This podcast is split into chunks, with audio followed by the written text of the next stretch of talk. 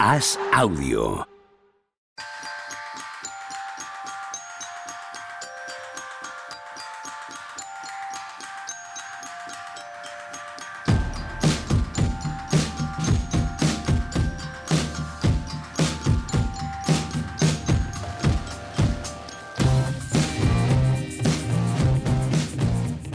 Hola, ¿qué tal? Hoy estamos a martes 31 de octubre del año 2023 y al fin se ha traspasado a James Harden. ¿Qué pasa, Juan Marrubio? ¿Cómo estás? ¿Qué tal? Aquí poniendo el micrófono recto.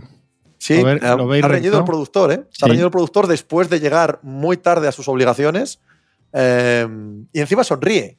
Es lo bueno de ser el jefe. Pu- Puedes hacer lo que te dé la gana, lo que te dé la real gana. Incluso ordenar al jefe de sección de baloncesto en el diario AS que ponga el micrófono en su sitio. Eh, Tony Vidal, a ti no te ha ordenado nada, pero te ha mirado así como con cuidado. O sea, De momento, de momento. no tardará, no tardará. No está el horno para bollos. ¿Eh? Como se, como diría, como se diría, ¿no? Un clásico. qué gran frase. Ahora que no hay bollos ni hornos en ningún lado. Hombre, hornos. Hornos tú conoces unos cuantos. Bueno, que acaba de, para colmo de, de felicidad, que no nos van a Sí. estropear nada el programa, creo que ha puesto ya Charania cuál es La la, segunda de las primeras. Ha sido como la mañana de, de la lotería. Eh, y una segunda ronda, o sea, una primera ronda, pero no sabemos cuál es y tal. Llevamos toda la mañana esperando que salga, ¿no? Era ¿Cuál es esa primera ronda que le decían faltaba? que había un tercer equipo, pero parece que no, ¿no? Sí, sí, ok, sí. Claro. Es de OKC. La ronda de 2026 Ah, es de. OKC. Ah, sí, sí, sí, sí. sí Pero hay que ver que se va para Oklahoma, ¿no? Que no sabemos. Claro, tendrán que dar algo a Oklahoma. ahora. Esa parte no la sabemos, ¿no? Todavía. Y además es una primera. Sí, sí. Quiero decir que tendrán que dar algo un poco que le vaya bien a Oklahoma, ¿no? Habrá que ver la protección. Habrá que ver la protección también. Es decir, esa, esa segunda primera ronda que va en el traspaso, a esta hora que estamos grabando, es todavía un poquito incógnita, ¿no? Sí, Es una ronda de, de Clippers que tiene Oklahoma y la ronda es la eh, Oklahoma la tiene sin protección alguna. Ahora hace falta ver si Oklahoma la suelta a Filadelfia con protección o no. Sí, si Clippers la suelta a Filadelfia con protección o no. Porque si no la tiene en Oklahoma, ¿no? luego va a Clippers y luego va a Filadelfia. Bueno, la ronda original, ahora mismo, o sea, Sí. hace 24 horas, la ronda estaba en Oklahoma sin Claro. protección alguna, la ronda Eso de es. Clippers. Vale, vale, vale, vale. Pensé que era al revés, que la tenía Clippers de Oklahoma. Vale, vale. No, Claro, es pues una de las que vino con, con Shea. Que para soltar. Presti una primera ronda así le van a tener que dar algo que esté bien. Hombre, no te quepa duda. Y desde luego, Pero no creo que la suelte sin protección. Eso me extrañaría muchísimo. Porque son buenas rondas a priori. Son, a priori son ideales, ¿no? Visto el, el absoluto cortoplacismo para bien o para mal, veremos de, de esto que ha hecho los Clippers. Esas rondas en teoría son buenísimas, vistas las No edades sabemos, y los ¿no? contratos. Ya, pero Yo, en mi, en mi opinión, 2028 no existe. sí, O sea, es buena. pero, pero en, el, en el mercado sí existe. Correcto. Esa es la parte eh, a la que me refiero yo y llevo toda la mañana pensando en ello. Si Morey coge estas dos primeras rondas, más alguno de los contratos medios que acaba de recibir, como pueden ser Batum, como puede ser Covington, ya veremos si Marcus Morris es algo más que algo que va en todos los paquetes, KJ Martin, ok. Y consigue un jugador, ahí podremos evaluar mejor el traspaso de Filadelfia, porque en el mercado este tipo de rondas tienen valor Claro, pero que nadie me cuente hoy, en el año 2023, que una do- primera ronda en 2028 es nada para un proyecto como el de los Sixers, porque no es nada hasta que no la conviertan en otra cosa. claro, pero para hacer algo ahora sí es. Cierto. Claro, Cierto. que por eso es, Eso, porque pero, se pero supone, hasta que no lo veamos, se pues, supone que como pasó con Yerru, hay algo intermedio aquí todavía que falta, ¿no? Que es que, que sí. haga algo más Mori. Y acordaos de lo que os dije yo el otro día, porque han dicho que, que quieren un base escolta también, un, un guard. Y acordaos lo que os dije yo. Zach Lavin. Zach Lavin, Acordaos de esa, ¿eh? sí, pudiera ser, pudiera ser. Donovan Mitchell, Ostras. Pero no, pero no son equipos. Ostras, no, no- no me lo había planteado. Yo tenía en mi cabeza Brogdon. es, es, Es poco, es poco. poco, Sí, es poco. sí, sí, es es poco para lo que va a aspirar Morey. sí, ¿eh? este busca algo gordo, o sea, algo gordo Sí. dentro de... Pero esos Otra- chicos. Otra cosa es que se lo den. ¿eh? Bueno, Hablamos decir- de lo, de lo que está iba a buscando decir Morey. que algo gordo acaba de traspasar, pero... Sí, sí. yo- lo, lo que pienso es que si lo hace, si Chicago hace Igual. eso, Yo creo que Tony no lo ha pillado. Joder, precisamente Tony es muy de este, No, me- de este tipo de cosas.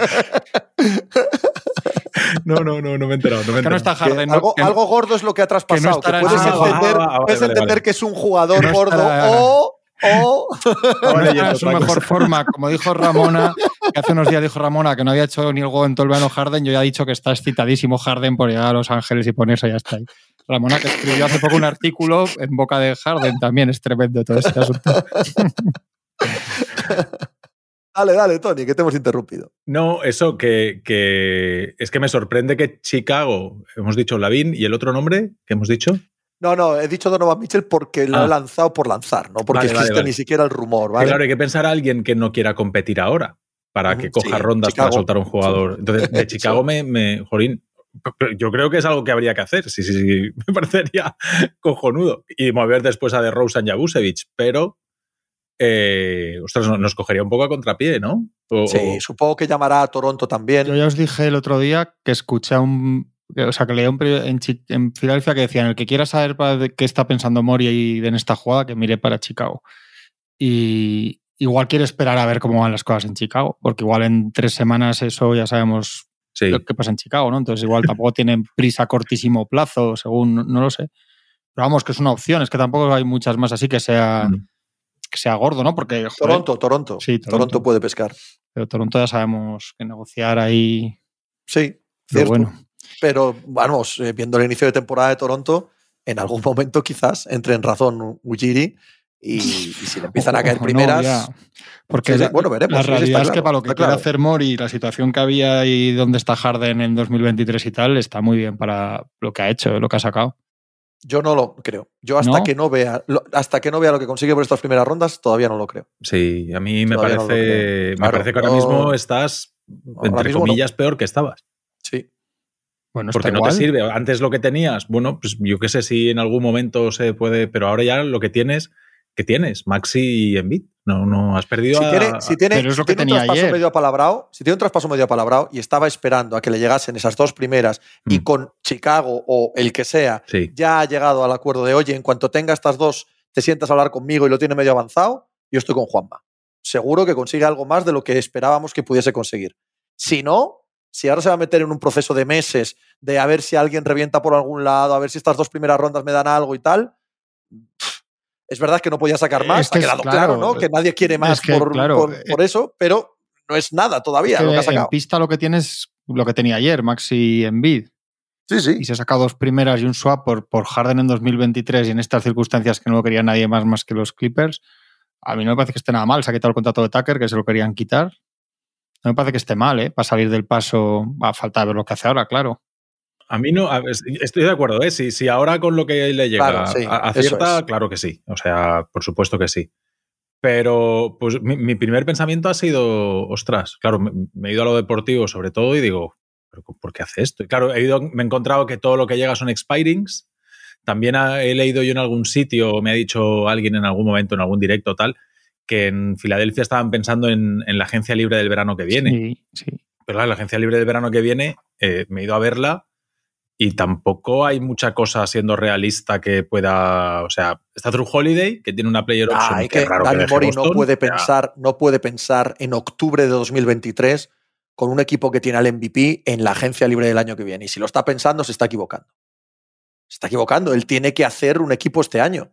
Sí, sí. Pero tiene, ha puesto hoy Mars más de 50 millones. Puede llegar a 65 millones de espacio para el verano que viene. Que sí, sí, que yo estoy de acuerdo con Y vosotros. como traspase en sí, Bindley, te sí, cuento. pero bueno. Pero, la cantidad de espacio que va a tener. ¿cuánto- ¿Cuántas primeras costó Jerry Holiday al final a los Celtics? Dos también. Mira, no, sí, por ahí, pero no es lo mismo que dos. O sea, una de estas es a cinco años vista. Cinco. Cinco años, de verdad. En cinco años no están ni los entrenadores, Pero ni los general de managers, ni los jugadores. Sí, Claro, pero que, de ellas, pero que es la de pa- pero que 2028. es, es para hacer algo antes de febrero. Ahí Volvemos vamos. a lo mismo. Eso es, volvemos a No, lo lo mismo. que quiero Si- decir si- es si que el- consigue un paquete bueno, Es yo estoy de acuerdo. lo que sí, sí, sí. sacas por Yerru y tal, es que, es que a mí me parece que es que yo veo a Harden como un, como un valor negativo en un traspaso prácticamente. Entonces me, me maravilla que haya sacado dos primeras y un swap de una primera.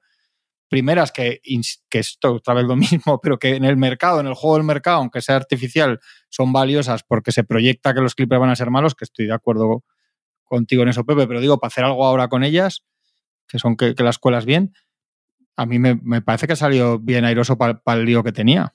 Mira, Malcolm Brogdon, Robert Williams, la primera de 2024 de los Warriors y una primera de 2029. es, lo, mismo, es lo mismo Jerry Holiday, más una, un swap más. O sea, dos primeras los dos. Sí, sí, Holiday no es lo mismo. Y es lo mismo Robert Williams y Malcolm Brogdon.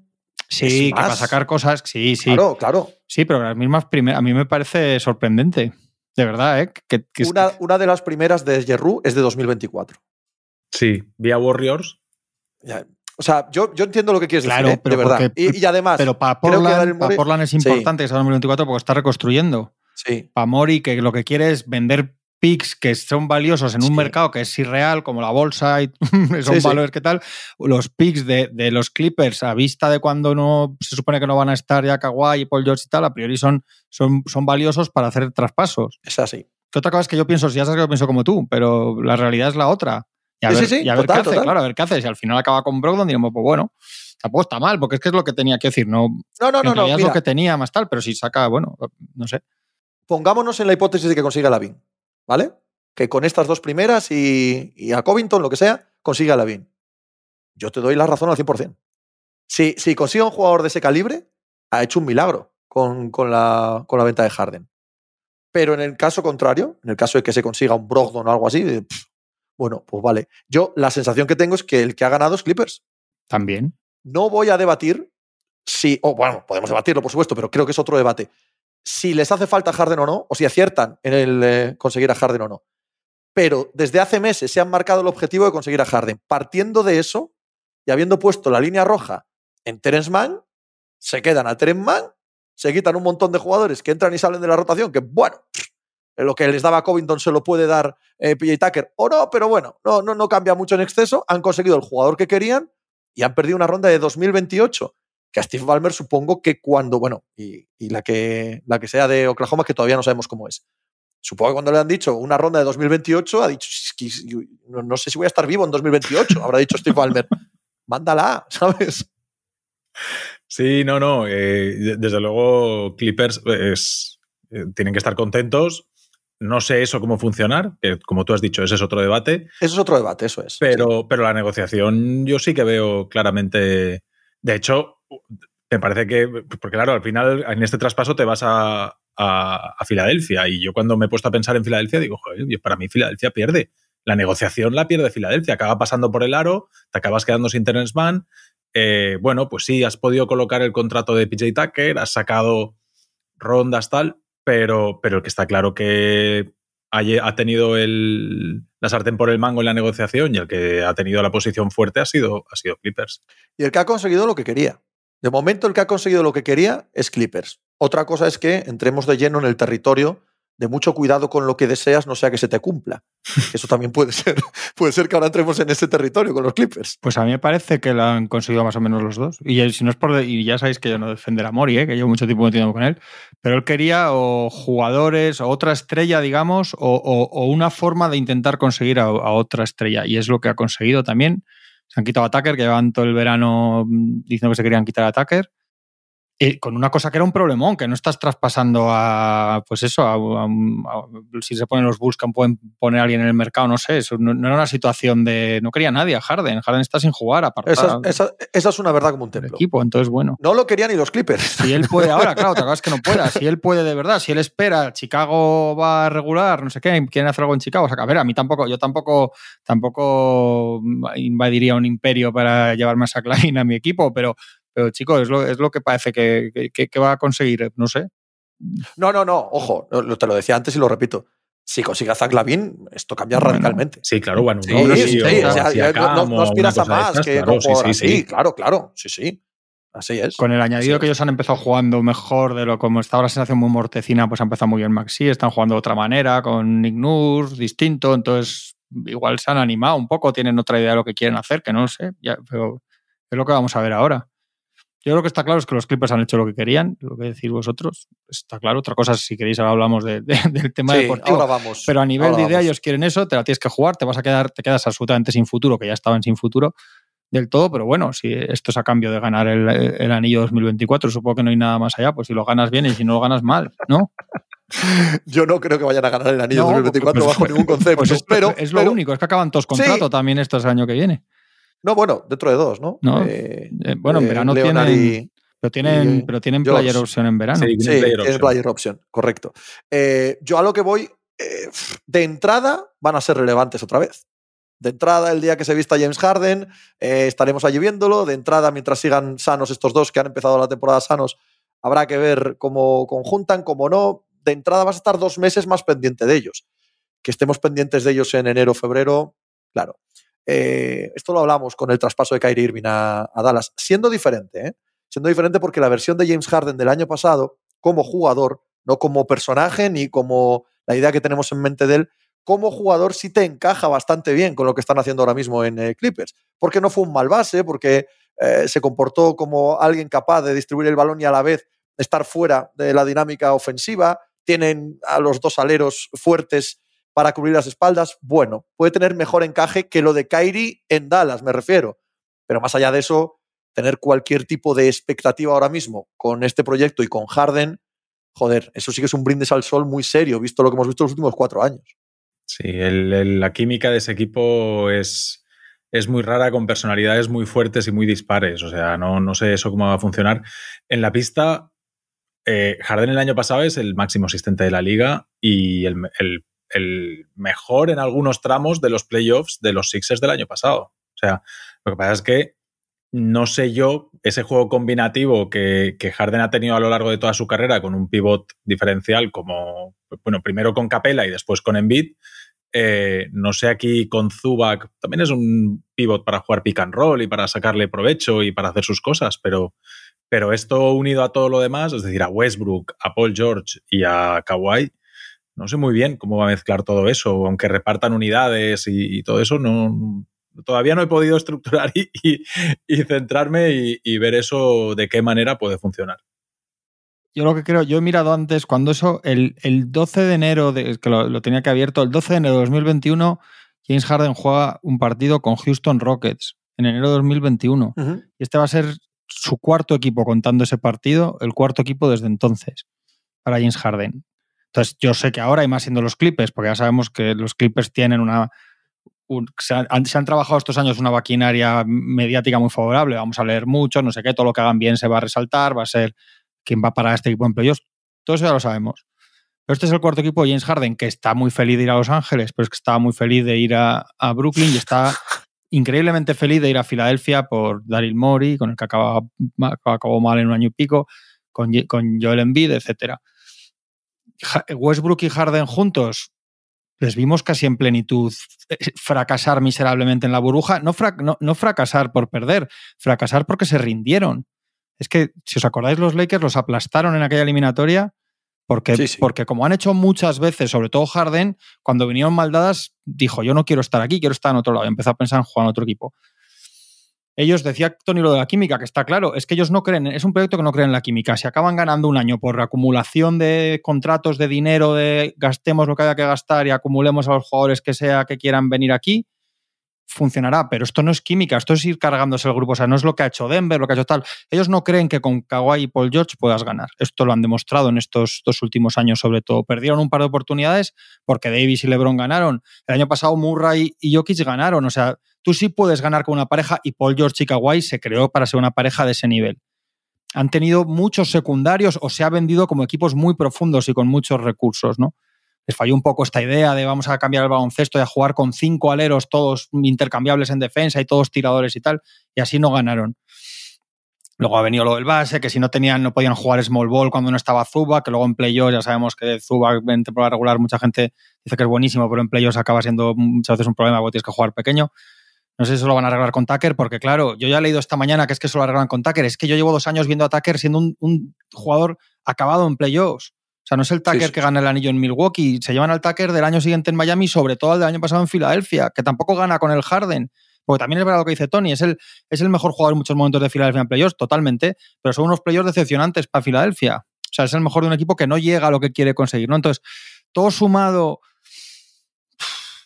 yo qué sé, No lo sé, no sé por qué tienes, porque igual de repente hay tres meses de Kawhi entre abril y junio que parece el Kawhi de 2019 y flipamos. Y Paul George, pues sabemos que tiene un descorche que parece Michael Jordan, pero es que a priori a mí me parece imposible que eso funcione. Con Westbrook en 2023, con Harden, con todo lo que hemos visto durante 10 años y pico, durante 11, 12 años de Harden, con Kawhi, que el otro día, si os fijáis, cuando falla el tiro, Westbrook al final se va mirándole con mala cara a Kawhi, que tiene esa cosa que no. O sea, esto, si sabemos lo que es, entonces eso por acumulación, metiendo a un jugador al Harden de 2023 te sale la suma para ser campeón de la NBA. A mí, a mí yo, yo, ahora mismo juraría que no va a ser, pero, pero es lo que decimos, como es lo que ellos quieren, han hecho la operación que quieren, pero se lo juegan este año, pues ya está. Pero si no ganan, en verano habrá que decir que han fallado miserablemente y estrepitosamente, porque han hecho este equipo para eso, joder, y, es mucho, y si miras las cuentas es mucho dinero, si miras son muchos all esto lo que, o sea, sobre la práctica es, lo que ellos quieren. Ahora, si a veces esto de ten cuidado con lo que deseas porque lo puedes conseguir, pues ya veremos. Sí, sí, en esas estoy yo también. Yo, vamos, esto es escupir al cielo, es una chorrada, pero les doy cero opciones de, la química yo hablaba más para mal que para bien, ¿eh? O sea, no, creo que estos sean un, buen grupo, claro, claro, simplemente que no explote dentro de tres semanas. Claro, por eso, pero lo que te decía Tony es que, es que no les importa.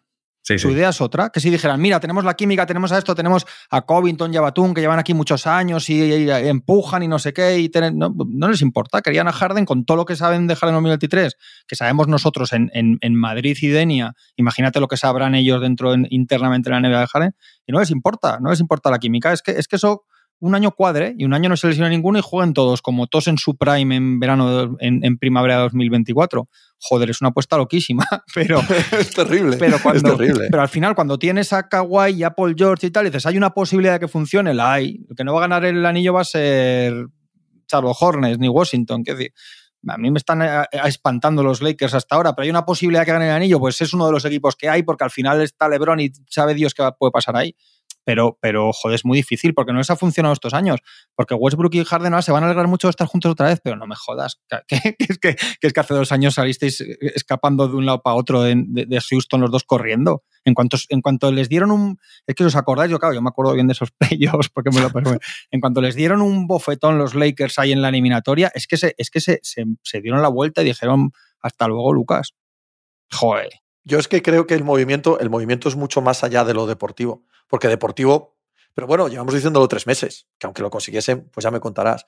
Steve Ballmer es un señor que quiere que su equipo sea relevante y quiere que el año que viene, cuando abra el pabellón en Inglewood y deje de estar en el mismo pabellón que los Lakers, se hable de ellos. Está en una ciudad donde es imposible que se hablen de ti si no tienes estrellas.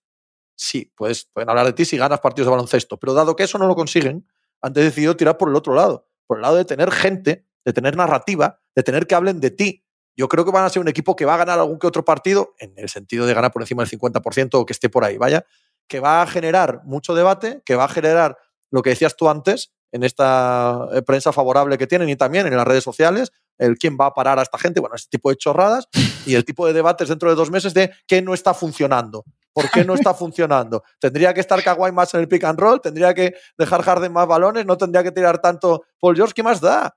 No tiene ninguna relación con lo deportivo, al menos con lo extraordinariamente competitivo, porque es que tampoco tienen opciones en eso.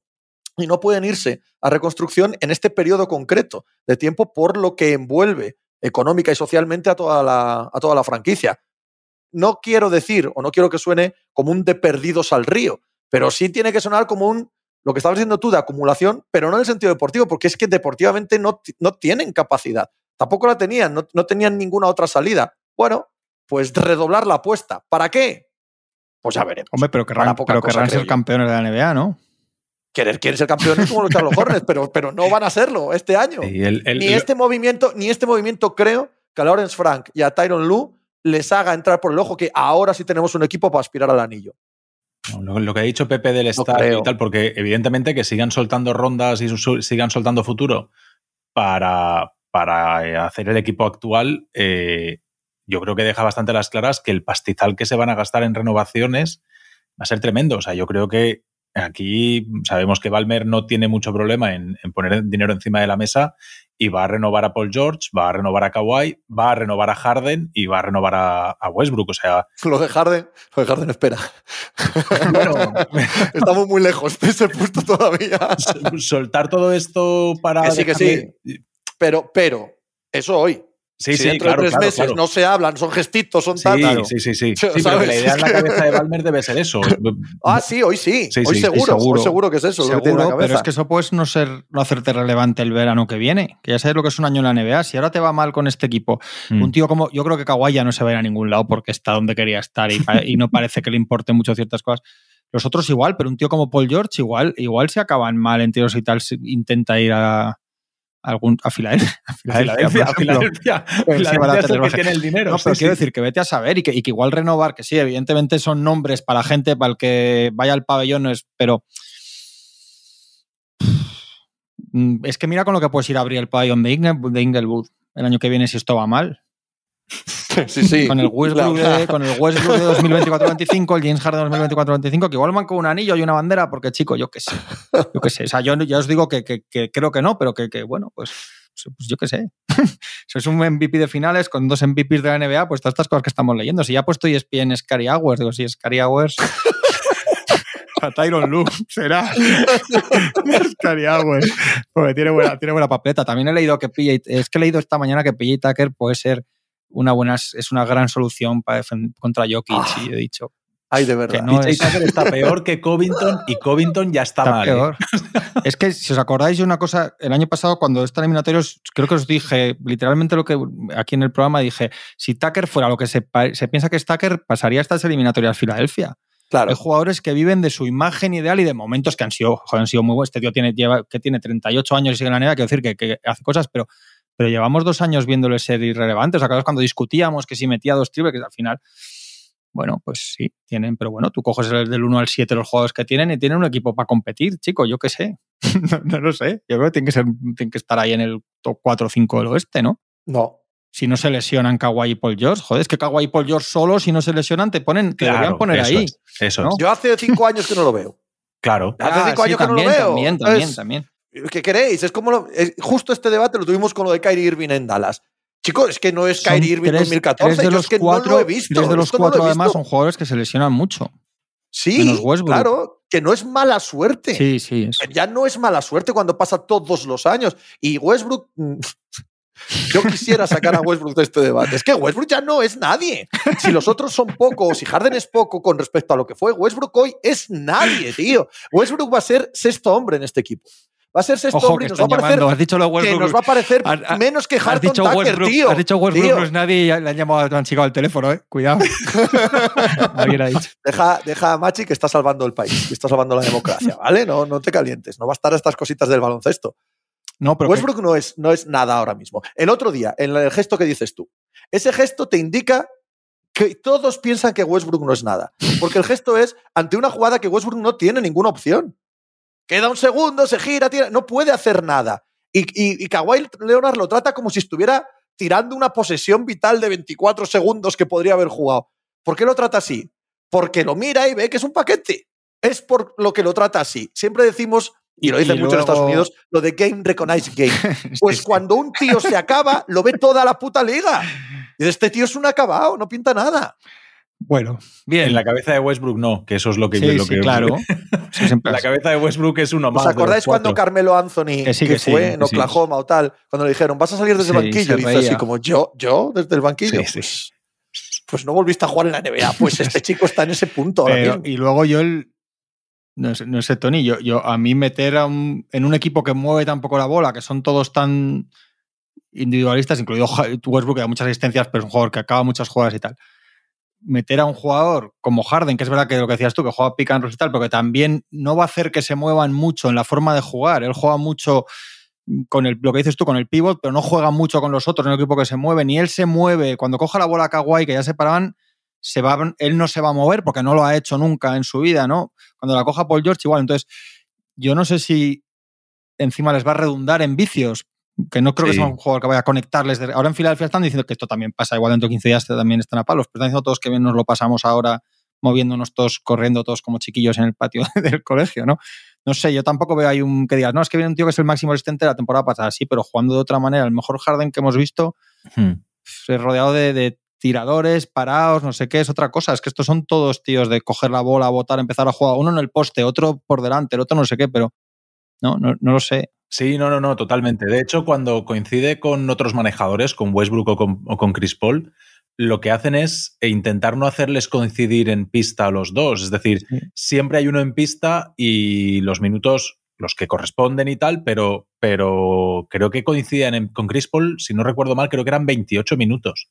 Porque, claro, es otro jugador que necesita tener mucho el balón en la mano, etcétera, etcétera.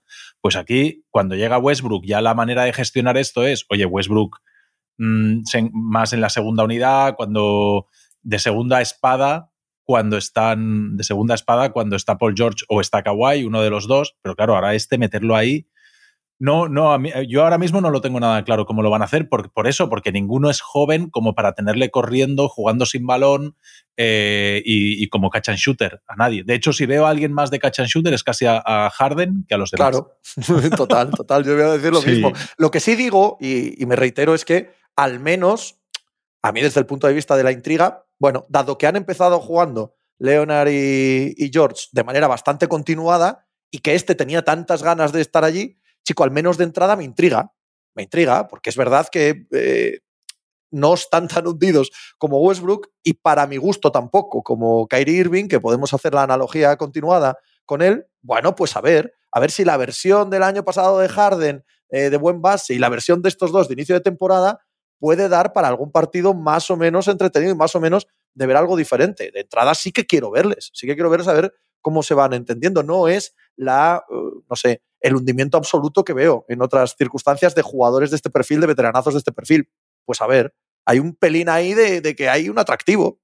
y la red de seguridad, entre comillas, de tener siempre mínimo dos estrellas. Es decir, si al Sí. final Paul George juega 55, eh, Kawhi 55 y Harden 55, pues al final son cientos, suponiendo que, co- que coincidan eh, bien. Matemáticamente, Claro, tiene, matemáticamente ¿sabes? El- son el- dos el estrellas, nos 160 salen varias. partidos. Claro, Sí, pero sí. no te pueden coincidir los tres a la vez ni, ni estar sin los tres a la vez.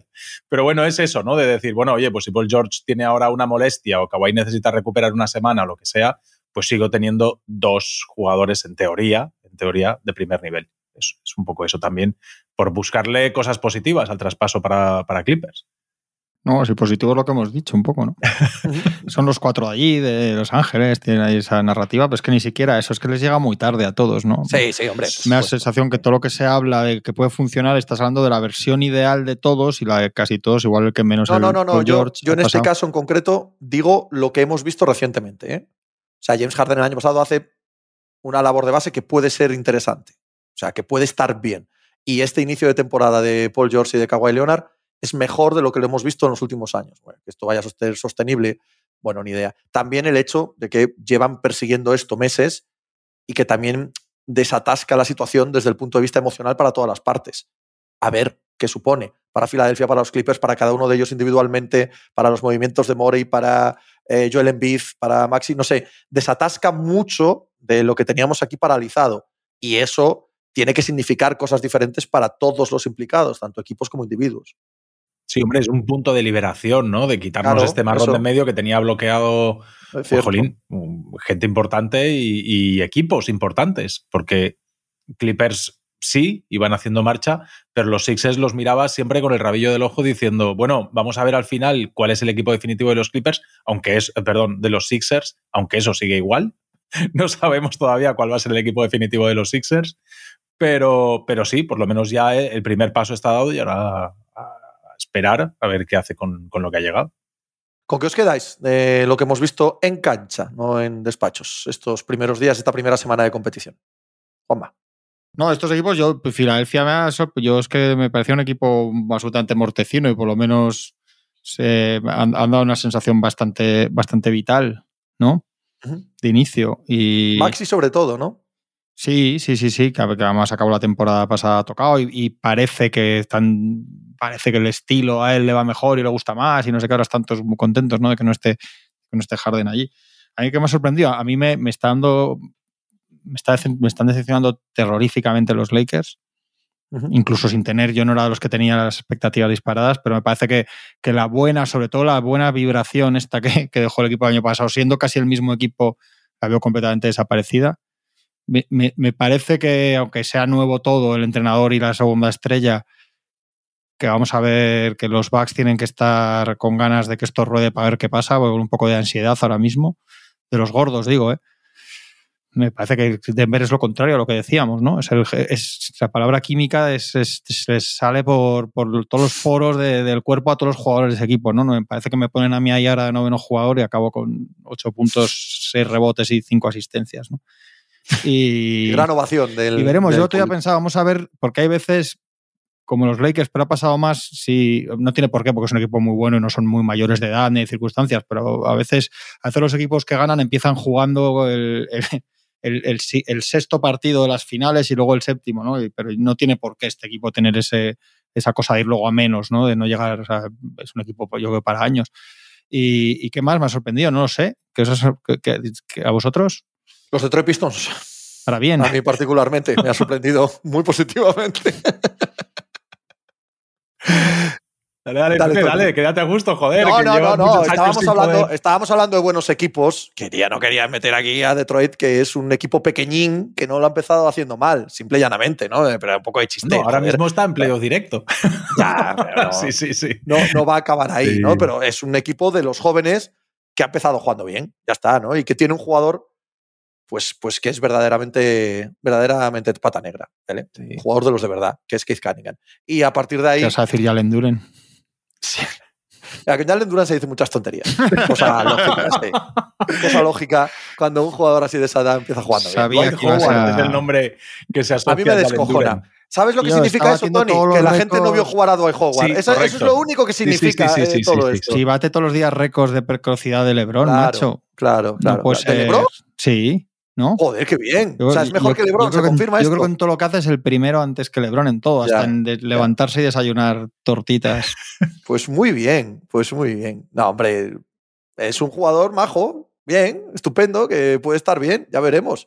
Pero ahí, obviamente, todo se estructura en base a que Keith Cunningham es un jugadorazo como la Copa un Pino. Y todo lo que pasa alrededor de él se magnifica. Y si no estuviese él, pues sería la misma basura que el año pasado, con Duren y sin Duren, y con Ivy, y con el Bueno. nuevo Thompson, y con todo. Que no, me- no es que me sorprenda porque me lo esperaba un poco, pero el año, el año de los Grizzlies va a ser cosa fina, ¿eh? Terrible, ¿eh? Lo que les viene. Una cosilla. Eh, Cunningham es Doncic eh, Harden. Sí. Es esa pata negra. O sea, para Sí, mí. sí, o sea, así es. es, ese, es ese jugador que, que, que sirve sí. Para, para potenciar y maximizar todo lo que hay alrededor a un nivel de locos. Extraordinario, Sí, de verdad. sí, sí. Y lo de Grizzlies, yo estoy de acuerdo, ¿eh? O sea, tienen una mala pinta, pero claro, es que les falta un quinteto al completo. Es que les falta Jamorant, un base. Les falta un escolta, Luke Kennard. Les falta un alero, Santi Aldama. Les falta un 4, Brandon, Brandon Clark. Y les falta un 5, Steven Adams. O sea, les faltan 5 de los, ¿qué? ¿8 mejores jugadores del equipo? Sí, pero uno no va a jugar, fácilmente. el otro va a Sí, sí, sí, tardar y viene del Aquiles y el otro tal vez haciendo 25 partidos y a ver cómo viene de lo suyo. Eso es. O sea que, Siendo ese además el verdaderamente importante. O sea, dicho Sí. todo esto además, falta el, el gran jugador franquicia.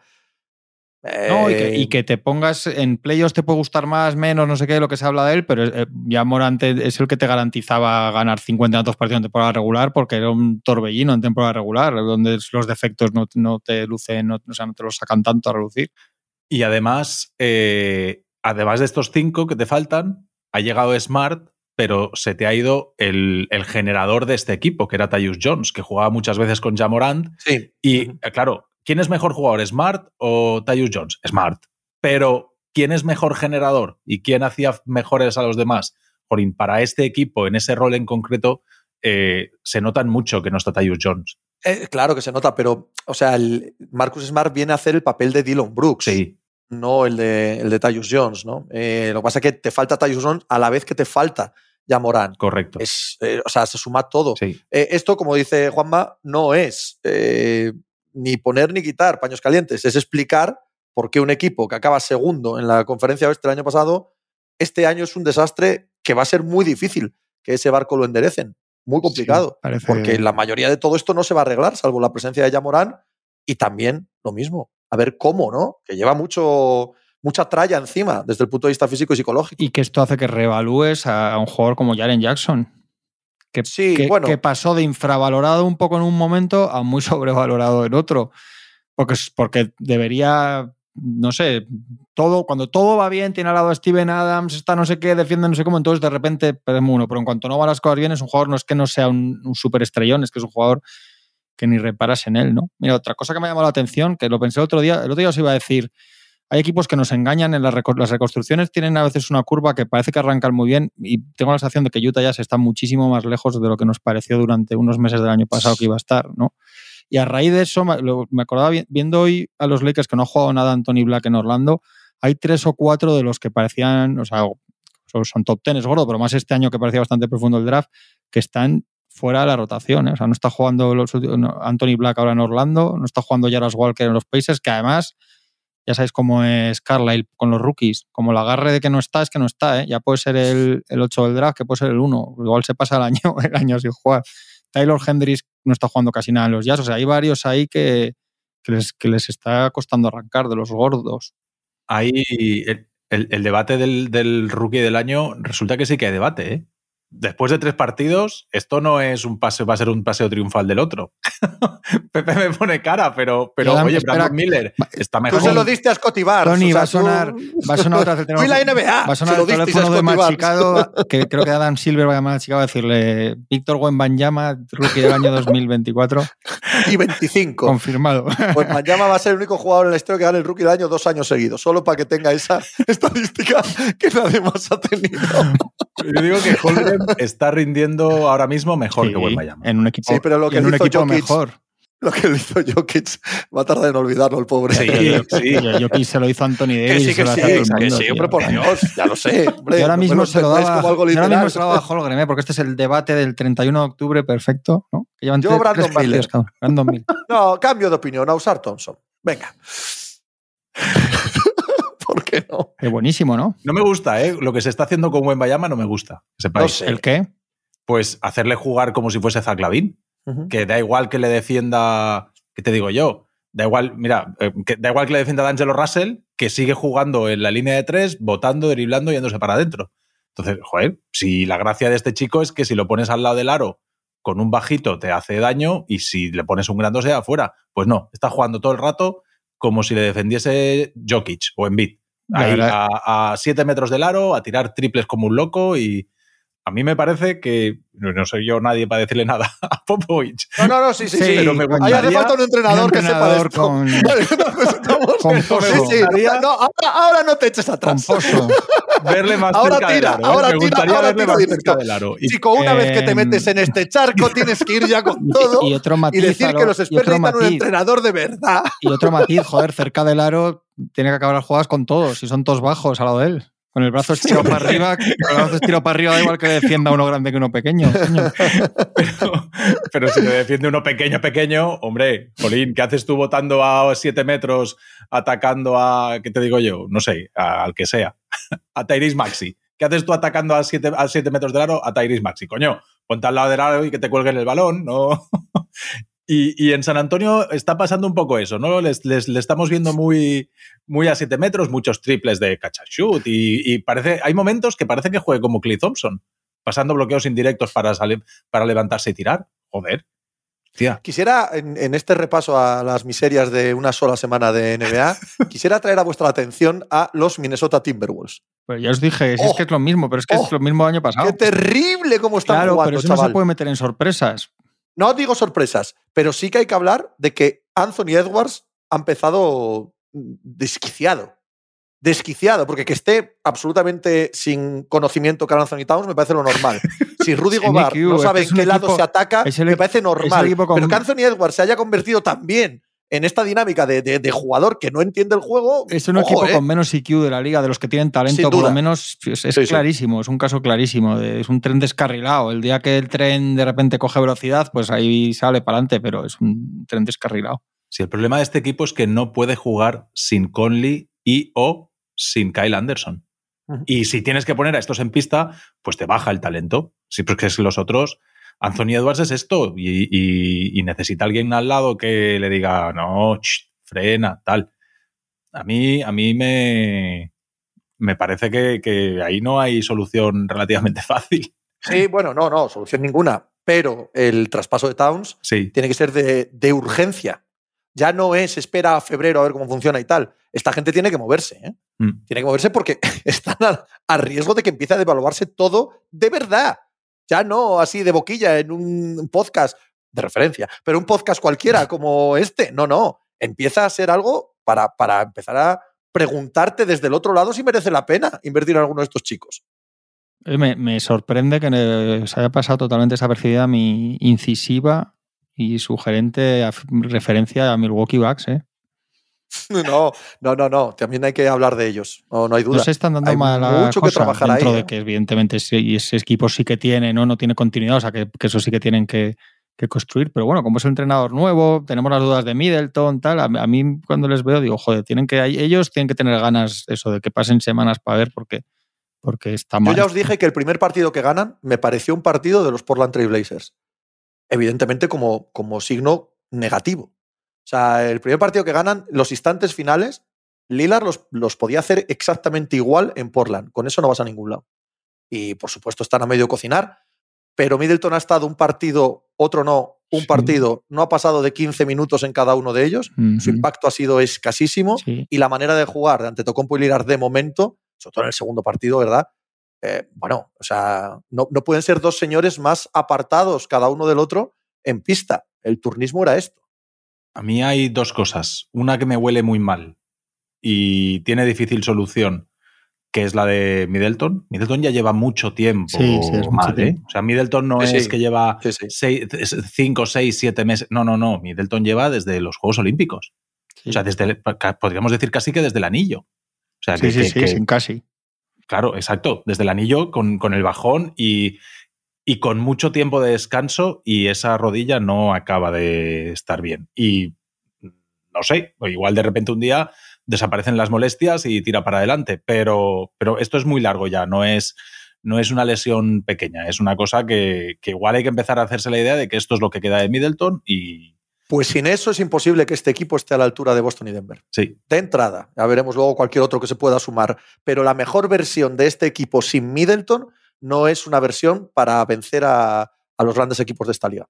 Y lo otro es las dudas, eh, o sea, no sé yo si Anteto se ha dado cuenta que le han traído a Damián Lillard al lado. O sea, si te traen a Damián Lillard al lado es para que le des el balón casi siempre, por lo menos lejos del aro. Y, y sigo viendo demasiado a Anteto con el balón en la línea de tres. A ver si hay que echar a Budenholzer otra vez. Eh, bueno, el otro día se vio, se vio bastante claro en una jugada en la que iban a, iban a sentar a Anteto y él se queda hablando con Adrian Griffin y le dice que no, que no, que yo había, había problemas de faltas, era. Y él ya en la banda, al lado de Griffin, están hablando y al final le dice que no y se va para adentro. Otra vez. Es que no domas a un jugador así. Pues, Es, que, no- es que da igual el que pongas en la banda que no. Muchas veces, bueno, anda que no hemos tenido este debate, ¿no? Pero que, que, que hay los jugadores, por término general, cuando son mega estrellas, hacen ellos lo que creen oportuno. Ya está. Y que Sí, no sí, sabemos, sí. y que no es sabemos un nada. ejemplo pero con- paradigmático, ¿no? y no con sabemos nada de, de- este perdón, entrenador. No, que no sabemos nada de este entrenador. nada. Claro. Como Que es muy amigo de Giannis. Sí, lo que pasaba el año pasado en los Lakers y que, y que ha acabado mal con Terry Stotts en, en un mes. Sí, sí, sí. O lo que Eso sea, es. vaya, y no. que todos creíamos que Terry Scott Stott sería Sí. absolutamente crucial porque era la mente ofensiva para que éste pudiese hacer la transición. Encima, una vez que le traen a Lillard, ya ni te cuento. Y lo primero que pasa en la pretemporada es que Stotts dice: Esto no lo aguanta ni tu padre. Pues es que huele muy mal. Huele muy mal, sin saber nada de la intrahistoria que hay ahí dentro. eh, huele muy mal, guapa. Sí, que estos, estos asistentes, pero ya sabemos que muchas estos grandes asistentes, pues muchas veces son de- y luego no sabes. Vosotros, vosotros Jamen los Lakers sabéis qué tipo de entrenadores. Yo es que todavía, o sea, no sé si me entendéis lo que quiero decir, que tampoco es que Sí. sepas bien, hemos visto que muy mal, muy bien, ha dependido, porque lo de Westbrook sin Westbrook, entonces es verdad que es difícil juzgar, pero que tampoco es que sepas bien exactamente lo que sabías con Budenholzer. Cuando van Ignus a Filadelfia tienes unos años, aunque es nuevo, pero sabes lo que, lo que compras y sabes lo que esperarte más o menos, ¿no? Pero esto es que no sabemos, no sabemos. Igual es un desastre. Es que hemos visto a asistentes de estos que todos se pegaban por ellos llegar y no y que no es su rol, ¿sabes? No sé. Y es, es mucho, para un asistente, es, es mucho toro empezar en un proyecto así. Quiero decir que es una oportunidad de oro, pero también es- es- puede ser peleagudo, ¿no? Si va mal.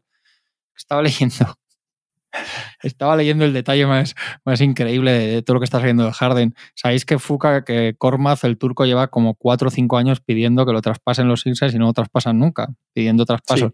Pues pidió, pidió formalmente ser parte de la operación y tanto, tanto Clippers como Sixers, los dos, han dicho, el periodista Sin, Sin Wright, que de, de, Filadelfia, dice, tanto Sixers como Clippers rechazaron la idea. Dijo, joder, pobre hombre este tío. La historia, más, la historia más triste de la NBA actual es Furkan Korma. Bueno, que si se viene al Fenerbahce lo petaría. Por cierto, ha fichado, el, mientras hablábamos, ha confirmado Kendrick Nunn al Panathinaikos. Que vota fuerte el tío. que estuvieron un año los Lakers, ¿os acordáis? Esperando que se recuperara claro. Kendrick Nunn para pa despegar hasta el infinito allí. Qué frío perdonen, hace lejos de Miami, ¿eh? Perdonen, perdonen por este chiste tan viejuno que no, el 99% de los que escucháis esto no lo sabréis, pero era mi, era mi análisis de pre-draft de Kendrick Nunn con Juan Marrubio, una broma recurrente de hace muchos años. Votaba fuerte, me gustaba porque votaba fuerte. Ahí lo tenemos. Al muchacho. Sí, ya has visto, lo dices por Vincent. Y por muchos otros. Sí, o sea, sí, por todos. Struz, sí, sí, Struz sí. no está jugando más, Pues ¿no? no, Struz está bien. Pero en Pero general, bueno, que da igual, sí. en general los estos de todos. Miami, cuando les, les quita el suero es Poelstra. También os digo que también parecen jugadores menores ahí, lo que pasa Sí, que bueno, sí, tienen sí. momentos buenos, pero no parecen tampoco la gran cosa. Pero bueno, aquí, aquí sí que entra en juego mi prejuicio con esos equipos de Miami. ¡Hala! Hasta aquí, ¿no? Sí, me Venga, bien. Pues hala, venga, pues nada. ¿El jueves ahí. más o qué? El jueves es. Sí, ¿no? Yo no sé, creo que sí. El viernes empieza el torneo de las canchas nuevas. ¿Queréis hablar de eso? De las canchas bonitas que ha... Otro día, ¿no? El jueves, de jueves a El jueves. mira. El jueves hablamos de eso. Mirar, aquí os dejamos el teaser, ¿no? Os dejamos el, el hype en todo lo alto. Vamos a hablar de canchas el jueves que viene. ¡Hala! Un abrazo a todos. Chao. Claro.